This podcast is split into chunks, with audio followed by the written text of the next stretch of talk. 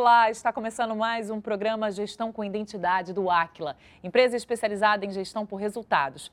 Toda semana recebemos convidados no estúdio para contarem suas histórias de empreendedorismo e principais aprendizados ao longo dessa jornada. Se você está aí do outro lado em busca de inspiração e aprendizado ou simplesmente gosta de ouvir cases de sucesso, saiba que nosso convidado de hoje tem muita coisa boa para contar. Ele é fundador e CEO da Chili Beans, marca de óculos que você já deve ter visto por aí ou até comprado em uma das mais de mil unidades espalhadas pelo Brasil. Seja muito bem-vindo ao programa de Gestão com Identidade do Aquila, Caito Maia. Muito obrigado pela sua participação. Prazer estar aqui com você, falando de negócios, falando de empreendedorismo e positividade, que é o que a gente precisa agora, né? Com certeza. E aí, vamos começar bem do início. Como surgiu a ideia da criação da Chili Beans?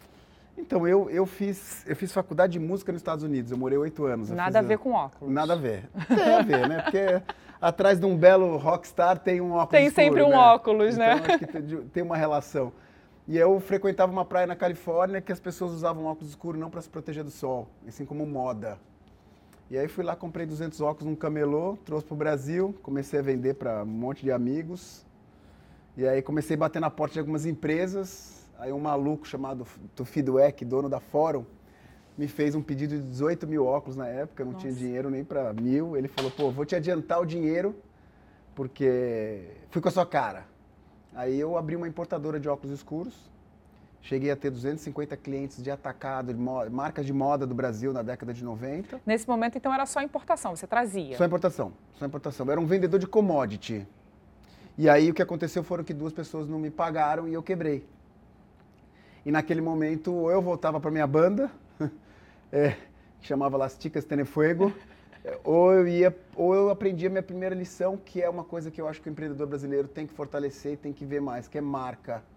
Né? Então, assim, tipo, desde então a gente construiu marca, fazem 25, 27 anos. É, a gente descobriu durante a pandemia que no norte e no nordeste, quando as pessoas vão no Google colocar óculos escuros, elas não colocam óculos escuros, elas colocam chili beans. Então, esse é o resultado de investimento de marca. E aí, desde então, as coisas começaram a acontecer. A gente abriu os quiosques, as lojas, e a gente se tornou a maior marca de óculos escuros da América Latina. Curiosidade, o fogo do, da música tem um pouco a ver com uh, o chile, do ah, chili sim, beans? não tem dúvida, não tem dúvida. O, fo o, fogo com a pimenta, com o Brasil, com essa personalidade total.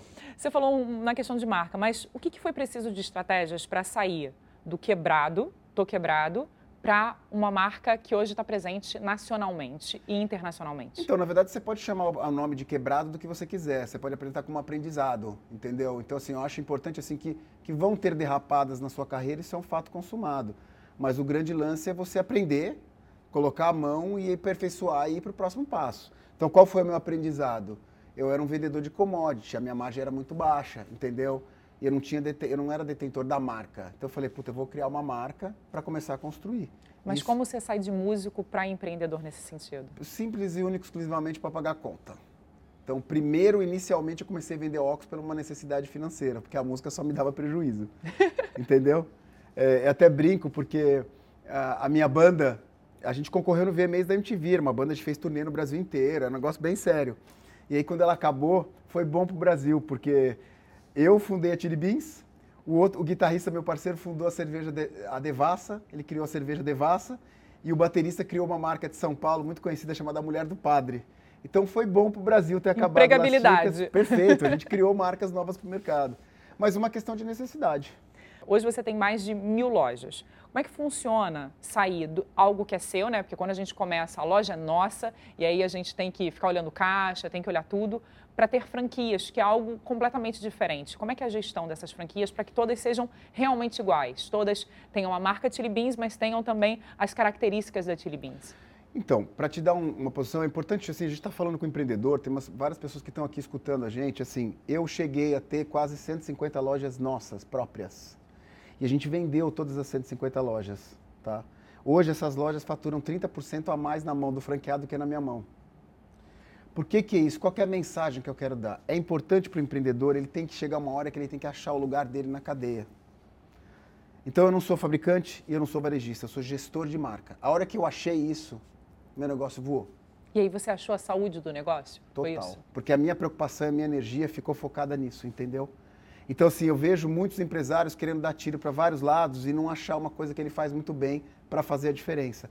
Então, isso para mim fez a diferença e é uma coisa que eu queria até dividir com as pessoas, entendeu? Porque é importante as pessoas terem essa consciência. Como é que a gente mantém o DNA? Só, não sei se você sabe que, assim, é, a gente tem, são 6 mil vendedores que a gente tem. E são vendedores que amam a marca, chegam até fazer tatuagem, Chili Beans, é uma doideira. Tem gente que chega lá, inclusive, porque já conhece a marca, né? Sim, porque se identifica. Então, assim, mas quando você tem um DNA muito forte, né, e que você tem a clareza que você não vende óculos, que você vende Chili Beans, isso faz toda a diferença. Então, isso, construir essa coisa dessa linguagem que a gente fala no Brasil inteiro, é por causa do DNA que é muito forte, que a gente fortalece e a gente aduba ele sempre.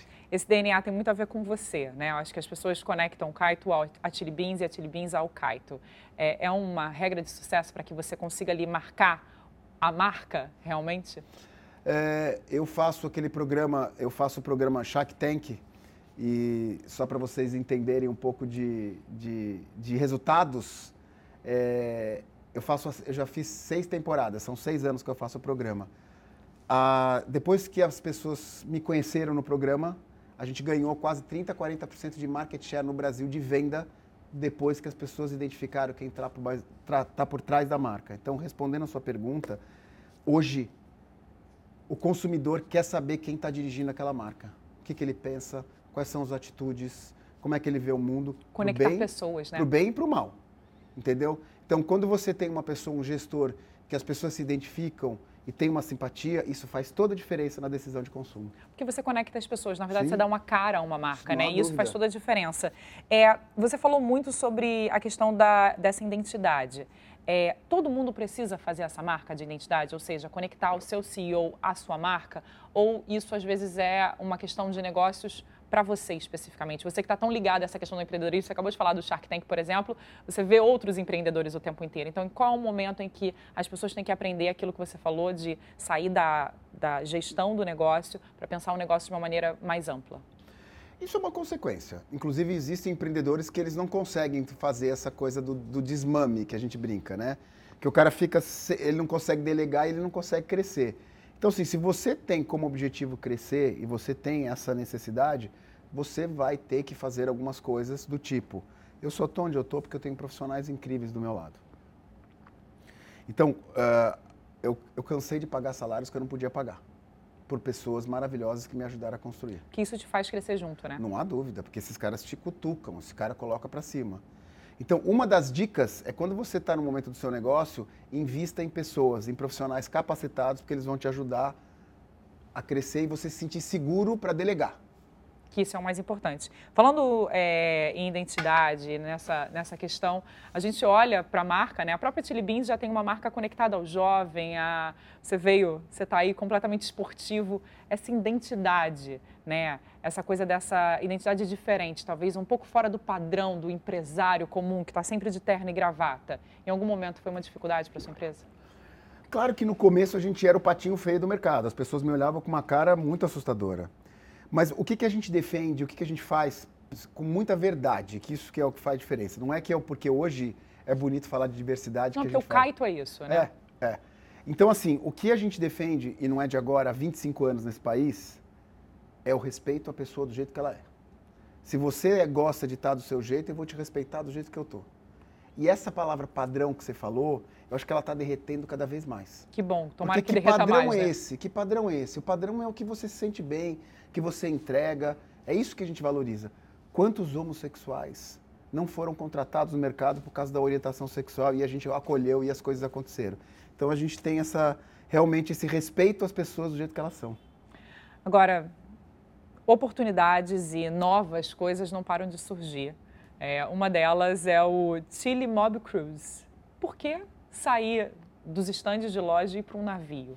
Na verdade, a gente não saiu dos estandes de loja, eles continuam lá, é um, é um, são coisas diferentes. Como franqueado, fa, a, a, gente faz convenções, né? Tá, tá aqui no, no, no esse, é, esse é o navio que a gente faz. E aí o que acontece é o seguinte, as convenções, elas são muito chatas. E aí eu contratei o diretor artístico do Circo de Solé, que está no Brasil agora, para me ajudar a fazer a convenção virar isso aqui que vocês estão vendo aqui. Que é um show lúdico com 42 bailarinos, tudo. E aí virou um navio São 5 mil pessoas que vão no navio, hum. 2 mil pessoas da Chili Beans e 3 mil consumidores finais. O que acontece dentro do navio? A convenção da Chili Beans, os melhores DJs do país, os melhores artistas pop, desfile de São Paulo Fashion Week. E aí são três dias de muito evento. Qual que é a finalidade disso? Fortalecer a marca. Ou seja, não é um produto em si, mas sim uma forma de você fazer com que aquelas pessoas conectem cada vez, se conectem cada vez mais com a sua marca. A gente E hoje na era das redes sociais isso então é perfeito para isso, É uma loucura, né? é uma loucura. Na verdade é a combinação dos dois. É, é um fortalecimento de marca, de conexão com, a, com essa geração nova, mas também é um produto que a gente coloca no mercado e comercialmente para a gente é muito legal ou seja, novas estratégias para que o mercado cresça. É preciso estar o tempo todo olhando o mercado para ver o que, que a gente precisa fazer mais? Porque às vezes a gente fica muito parado ali no que é o nosso negócio e aquele nosso negócio acaba não avançando com a vida, né? Você tem quantos anos de Chili Beans? Eu tenho 30. Eu tô Ou seja, 53. Se, nesse, se nesses últimos 30 anos você não tivesse de olho no mercado, talvez a Chile não estivesse aqui. É, é, preciso estar sempre conectado com isso? Na verdade, é absolutamente necessário, né? Tipo, eu tenho um programa na rádio em São Paulo que chama-se Parar o Sangue Esfria. que é essa ideia, é esse corpo mutante que você tem que ter constante conexão com as pessoas. E aí as pessoas devem estar perguntando, como é que você faz isso? Escutando as novas gerações se conectando com eles, humildemente aprendendo com eles e ver, e ver como que eles veem um mundo novo.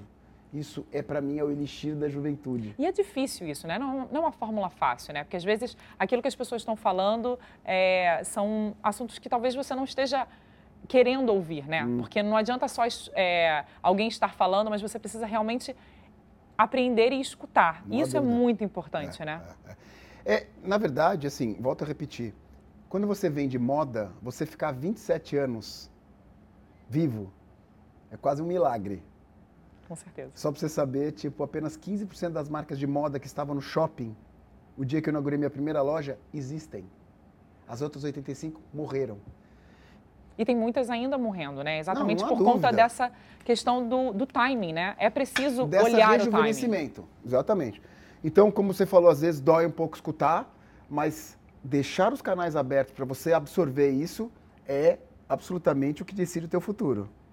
A, a convenção do ano que vem já está marcada, inclusive a gente vai fazer uma confusão aqui em Copacabana, que o navio vai parar aqui, a gente vai fazer uma surpresa é, de sustentabilidade para a praia. Um assunto bem sério. Porque isso também é muito importante para vocês, né? Porque a praia está muito ligada e aí vou falando de Rio de Janeiro, que é onde a gente está hoje gravando aqui, né? Mas conectar o, o, óculos de sol à praia também é muito importante. É, caso, é né? mas assim, a gente tem uma bandeira da sustentabilidade muito séria. Só para você saber, é, os 4 milhões de cases de óculos, eles são biodegradáveis. A gente vai ser a empresa que mais vai vender produto reciclado de óculos escuro no mundo. São um milhão de peças a partir do ano que vem.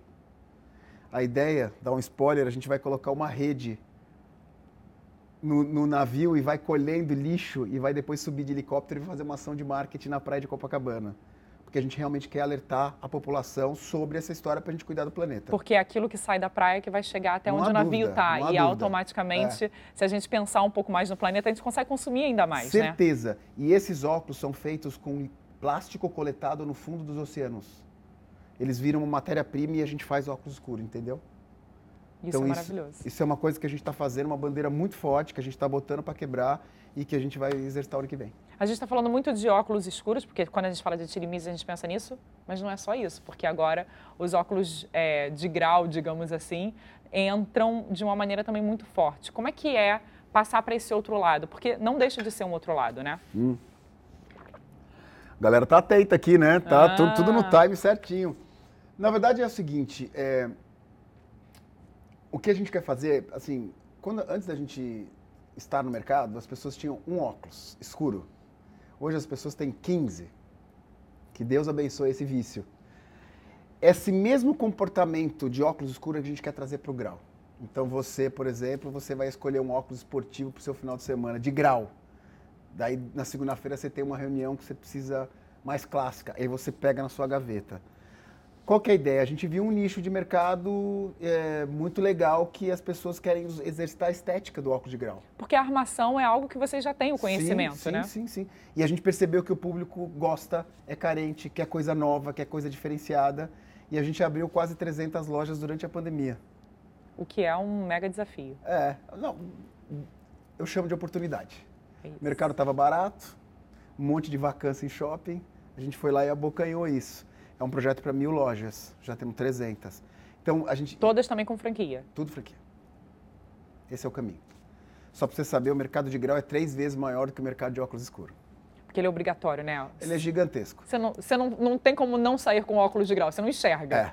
E graças Ponto. a esse, esse aparelhinho horroroso que vive na nossa vida, infernizando a nossa vida, o celular, é, existe uma, uma epidemia mundial de 30% de consumidores novos todo ano precisando de óculos de grau. Não interessa a idade. Olha isso. É. Mas a gente vai pro lado da estética, entendeu? Tipo, olhar para você, o, que, o óculos que combina com a cor do seu cabelo, com a cor da pele. Qual a diferença das lojas da Chili Beans de óculos de sol, que é o que a gente está acostumado, para as óticas, realmente, onde tem lá um mundo de armações, mas você falou um pouco de atendimento, ou seja, não é por simplesmente, ah, eu gostei desse aqui, pô, mas talvez esse aqui ó, seja melhor para você. Essa é a ideia, é trazer um pouco é, do marketing pessoal para as pessoas, é isso? Não há dúvida quando você aborda uma pessoa que está comprando óculos de grau e fala assim, escuta, posso te indicar um produto que faz, tem a ver com você, com teu cabelo, cor de pele, ele se surpreende falando, jura? E adora. É tipo, eu não estou numa loja de maquiagem, né? Eu estou numa, numa loja de óculos. Mas é por aí. Vou te dar um outro exemplo. A gente pega e lança temas em cada coleção. Então, por exemplo, agora a gente está com uma coleção inspirada no café.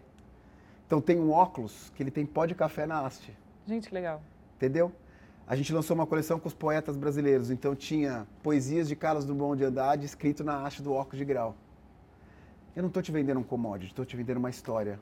E é isso que faz a diferença, entendeu? E isso acaba indo, por exemplo, para as redes sociais de uma maneira muito fluida, né? É isso aí. Porque as pessoas têm histórias para contar. Como é que você hoje, depois de tantos desafios que passaram, escolhe os novos parceiros para empreitadas como essa? Então, é, a gente, só para você saber, 2024 já está todo montado, não 23, 24. Nossa. É, é um planejamento muito longo. Como é que a gente monta esse planejamento? Nós temos três pilares: música, moda e arte. Tudo que está relacionado com esse mundo a gente traz para o jogo e de acordo com o que vai acontecer no mundo a gente monta o nosso calendário. Porque é importante a estratégia de marketing nesse caso, né? Essencial. É, só para você saber, toda semana a gente lança 10 óculos, 5 relógios e 5 óculos de grau novos. E todo mês a gente tem um tema novo. Ou seja, para isso você tem que ter muita gente do seu lado pensando nessas estratégias, né? O é, tempo todo. É. Não, eu não usaria a palavra muito, mas eu usaria a palavra produtivo. Assim, a gente não é uma empresa muito grande, a gente é uma empresa produtiva. Que é isso outra coisa que a gente acredita para o futuro, entendeu? Uma empresa enxuta, mas que entrega. Isso é uma coisa importante. Isso é importante no mercado e a gente viu muito isso com a pandemia, né? Muitas empresas grandes é, percebendo exatamente isso, percebendo que às vezes estavam é, muito maiores do que o mercado estava é, né, dando espaço, talvez e que era possível fazer um pouco mais com um pouco menos, Perfeito. mas que isso não necessariamente é destruir a empregabilidade, não é muito isso. Porque às vezes você corta de um lado aqui, mas você vai abrindo espaço para outros fornecedores e outras empresas acabarem sendo construídas. É, porque você acaba é, usando esses outros pedaços. Foi isso também? A pandemia veio como uh, um aprendizado para vocês? Mesmo abrindo tantas lojas, veio como aprendizado? Eu acho que hoje eu sou 20, 30% mais produtivo que eu era antes da pandemia. Com 10% de menos pessoas. Impressionante. E, e, e, e, nas redes, nas lojas também. É impressionante. A gente realmente aprendeu a produzir mais com menos. Foi um cenário meio de guerra, por uhum. sobrevivência. Mas isso que você está falando, eu concordo 200%. E as empresas que não fizeram este movimento estão pagando um preço muito sério hoje e muitas delas estão fechando. Porque o mundo mudou. O mundo é diferente hoje, entendeu? Ele é muito mais produtivo, ele é muito mais rápido, ele é muito mais ágil e as empresas têm que acompanhar esse, essa evolução. Então, super concordo com o que você está falando, aconteceu com a gente. Você acha que isso é também internacional? Quando você vai lá para fora, nas mundial. lojas que tem lá? É mundial, mundial, né? Mundial, mundial. Isso é, um, isso é um fato consumado. Volto a repetir, foi por sobrevivência. Não teve jeito. Entendeu? Tipo, pô, parou meu faturamento. Você imagina, eu, eu fechei mil lojas em 48 horas. Eu te falar, eu achei que eu ia perder tudo que eu construí na minha vida. A gente ficou quatro meses fechado. Teve óculos que enferrujou. Nossa. Que a loja ficou fechada, quatro meses. Mas estamos saindo da pandemia melhor que a gente entrou. Graças a Deus. Bom, já abriram 300 lojas para óculos de grau. E a gente está falando um pouco de mercado internacional, né? Vocês chegaram a esse mercado, tem mais de 100 lojas, não é isso? Fora do, do, Brasil. Existe uma diferença em como você atua aqui e como você atua lá fora? Afinal, a gente está falando de franquia, né? Como ser um franqueador fora do país? Como levar essa marca e ter garantia de que aquele atendimento vai ser o mesmo daquele que o brasileiro recebe? Queridos espectadores, telespectadores, estávamos conversando aqui antes sobre a Arábia Saudita. é, assim, a gente está em 19 países, é, já fazem mais de 10 anos. É, é uma encrenca, é um desafio gigantesco. É um mercado muito diferente, né? Dependendo de onde você está. Tipo, de novo, você falou de Arábia Saudita. A gente tem 25 lojas no Oriente Médio. Kuwait, Dubai, Abu Dhabi, abriu no Catar agora. Tem um monte de campanha que eu não posso lançar lá. O calendário é completamente diferente. A abordagem é diferente entendeu? Então, assim, é um desafio gigantesco. Eu tenho muito orgulho porque a gente conseguiu solidificar essas operações. Elas são, não é abrir faz um ano, tem operação de 15 anos já, crescendo, ganhando dinheiro, tudo certo. Mas, sim, é um desafio gigantesco. É, é, a gente tem aberturas por oportunidades e aberturas por estratégia. Oportunidades são essas, por exemplo, Oriente Médio, mas como estratégia, a gente abriu na América do Sul inteira. Por quê? Porque existe uma proximidade com a cultura. Então funciona. Então o calendário é igual. Eu tenho As fronteiras é mais, são mais fáceis na hora de isso é um, fato consumado. um identificar a marca, né? É isso aí. Isso é um fato consumado. Então a gente pegou esse caminho estratégico, mas a gente também não perdeu oportunidades. Mas sim, é um desafio. Então, vou aproveitar é, todas as experiências e vou fazer algumas perguntas para quem está assistindo a gente lá do outro lado, eu acho que são perguntas que todos se fazem, assim. Quais são, se você pudesse identificar três erros, quais são os principais três erros que o empreendedor não pode ter na hora de começar? Internacional ou no Brasil? No Brasil. Hum, é porque, assim, é legal, eu vou te falar de um erro internacional. A gente ia com franqueado brasileiro em outros países. Isso não funciona. Porque Você... ele não conhece o mercado. Sim, senhora. Quando você tem um operador local que respeita e conhece a cultura de, da Arábia Saudita, aí a coisa funciona. Nossa. Humildemente você escuta o cara e constrói junto com ele. Sabe? Tipo, ah, eu sou do Brasil e aqui no Brasil funciona e aí não. Porque você falou, por exemplo, em campanha, ou seja, você precisa pensar na estratégia, sei lá, você vai lançar o produto de café, por exemplo. Vai ter um lugar que talvez o café não tenha tanto hum. impacto, hum. que no Brasil é a nossa hum. maior marca. Mas e aí, o produto é diferente? A marca é diferente? A, a propaganda vai ser diferente? Ou são nuances? Uma mistura dos dois. Uma mistura dos dois. Volto a repetir. O que a gente aprendeu algumas estratégias internacionais. Operador local, que conheça muito a cultura local. A gente não abre loja física no primeiro ano. A gente vai com e-commerce no primeiro ano para entender o consumo, como é que funciona e depois a gente abre a loja física. Então, isso são coisas que a gente aprendeu nos últimos 20 anos de internacionalização. Falando um pouco de Brasil, o que eu percebo, volto a repetir, eu acho que as pessoas aqui no Brasil vendem muito preço e parcela. E quando você conta a história da sua história, o consumidor se encanta. E a última coisa que ele pede é desconto. Então eu acho que o, o, o empreendedor brasileiro ele tem que, desde o começo, tá aqui, ó. Esse copo foi feito por um design, ele tem um fundo diferente. A água que está aqui veio de uma fonte lá da. Entendeu? a água já mudou, já ficou linda a água. E eu acho que o brasileiro não conta essa história.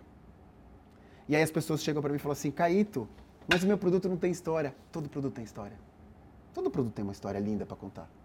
Vou te dar um exemplo. É, lá no Shark Tank foi um menino, menino bem legal, terceira geração de uma família de café. Ele chegou para mim e falou assim, cara, eu não aguento mais brigar por preço. Porque todo mundo, né, é uma briga de preço, é commodity. Eu, eu, dei uma ajudada nele, a gente foi atrás de uma agência e essa agência fez um filme lindo contando a história do café. Afinal, são três gerações de família. Conteúdo que não falta. Sabe o que aconteceu? Hoje ele tem 20% a mais de margem do que os concorrentes porque os consumidores e os clientes dele ficaram encantados com a história do café. Conhecem a história dele, né? A gente tem várias marcas né, é, é, que, que, apostam exatamente nisso, na conta, em contar a história, como você falou, né? Quando eu trago um óculos com frases de Carlos Drummond de Andrade, eu trago Carlos Drummond Perfeito. de Andrade para dentro da minha marca. Quando eu conto um pouco da sua história é, e as pessoas começam a entender que a Chili Beans está conectada com você, você automaticamente está marcando um gol de placa, usando aí, é aí. É, a expressão em relação à Copa. E esses gols de placas, eles são aprendizados constantes? Opa! Eles, ou eles param em determinado momento? É preciso esse aprendizado constante o tempo todo, né? Isso é o que me motiva. Esse é meu prazer, entendeu? E assim, são todos gols? Não, mas a gente vem acertando. E outra coisa que é muito importante, o erro, tá tudo bem. Tá tudo bem. Tire o peso do erro, porque você vai errar. Qual que é o segredo? Arrumar rápido o erro. É assim que a gente vê. Porque o empreendedor, para ele chegar no décimo andar, ele tem que fazer vários erros. E conviva numa boa com isso, porque isso faz parte do jogo. Então agora vamos sair do lado da Tilly Beans e ir pelo, pelo seu lado investidor, porque uhum. isso entrou muito na sua vida depois do Shark Tank e de certa forma não só entrou como possibilitou que você, porque esse comichão que, né, que você fala tanto, que está sempre ali te perturbando, é importante porque você acaba ouvindo outras pessoas, Opa. aprendendo histórias. É, qual, o que, que é que uma pessoa precisa para acionar ali dentro o comichão do Caíto e falar isso aqui eu vou investir, isso porque você sabe, não, essa pessoa tem uma história para me contar. É, é, através de histórias, você fala muito de histórias. Para mim, assim, é, são, eu até brinco, né? Água e fogo. que, que é água? A água, é, vou começar pelo fogo, pela pimenta. Quando eu vejo no olhar de um empreendedor que ele sonha, que ele acredita na história dele mais do que ninguém. O empreendedor ele precisa sonhar, ele precisa ter aquela loucura, sabe, de acreditar no negócio dele. Isso para mim me encanta. O segundo é quando esse cara faz conta, que eu já percebi que esse cara fez conta, ele já viu a margem do produto dele, se marcar ele já colocou no mercado, ele já sabe como que ele classifica. Isso para mim, essas duas combinações para mim me encantam. O que, que me desencanta? Quero ficar milionário. Quando o cara coloca dinheiro em primeiro lugar, eu pulo fora na hora. Quando o cara coloca o dinheiro como uma consequência do sonho dele, eu pulo no cara ou nela. Isso me encanta. Porque dinheiro a gente perde, né? Você mesmo no início da nossa Não. conversa falou exatamente sobre ah. isso. Eu quebrei porque alguém deixou de me Não pagar. E aí, eu vou ficar navegando nessas águas? Não, o dinheiro é uma consequência. O dia que eu parei de pass... o dia que eu parei de pensar em dinheiro, o dinheiro começou a cair de tudo quanto é lado. Entendeu? Então, quando eu vejo isso no empreendedor lá, isso me chama muito atenção.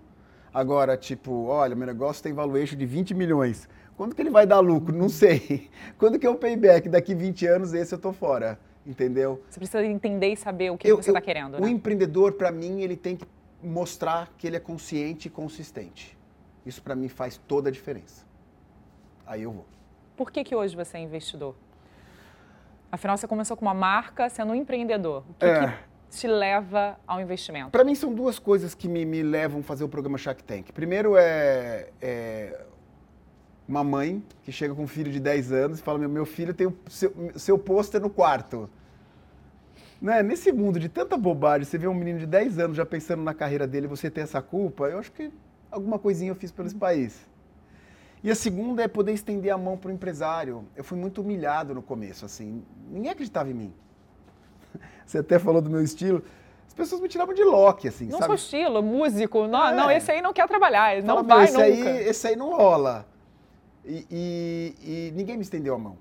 Então eu poder estender a mão para um cara que está começando, para mim é um prazer muito grande, entendeu? Então são esses dois motivos que me motivam a estar tá junto, investir no Brasil, mostrar que isso aqui é um país incrível. Então para mim é um prazer. Prazer foi meu de te entrevistar. Muito obrigada. Acho que o nosso papo rendeu muito e renderia muito mais. É, você tem muitas características né, importantes, eu acho, para quem está nos assistindo do outro lado. Eu queria te agradecer muito pela participação aqui no programa. O mesmo elogio faço para você, papo gostoso, né? A gente falou de business de um jeito leve, gostoso, que é o que eu defendo. Um prazer estar aqui com você. Muito obrigado. Obrigado a todos vocês. Acredite nesse país maravilhoso chamado Brasil, porque ele é sensacional. Obrigado. Obrigada. O Gestão com Identidade fica por aqui, mas nosso encontro, você sabe, é sempre aos sábados. E a gente te espera com mais histórias de sucesso. Siga o Aquila nas redes sociais e se quiser rever o programa, acesse nosso canal do YouTube. Ótimo final de semana.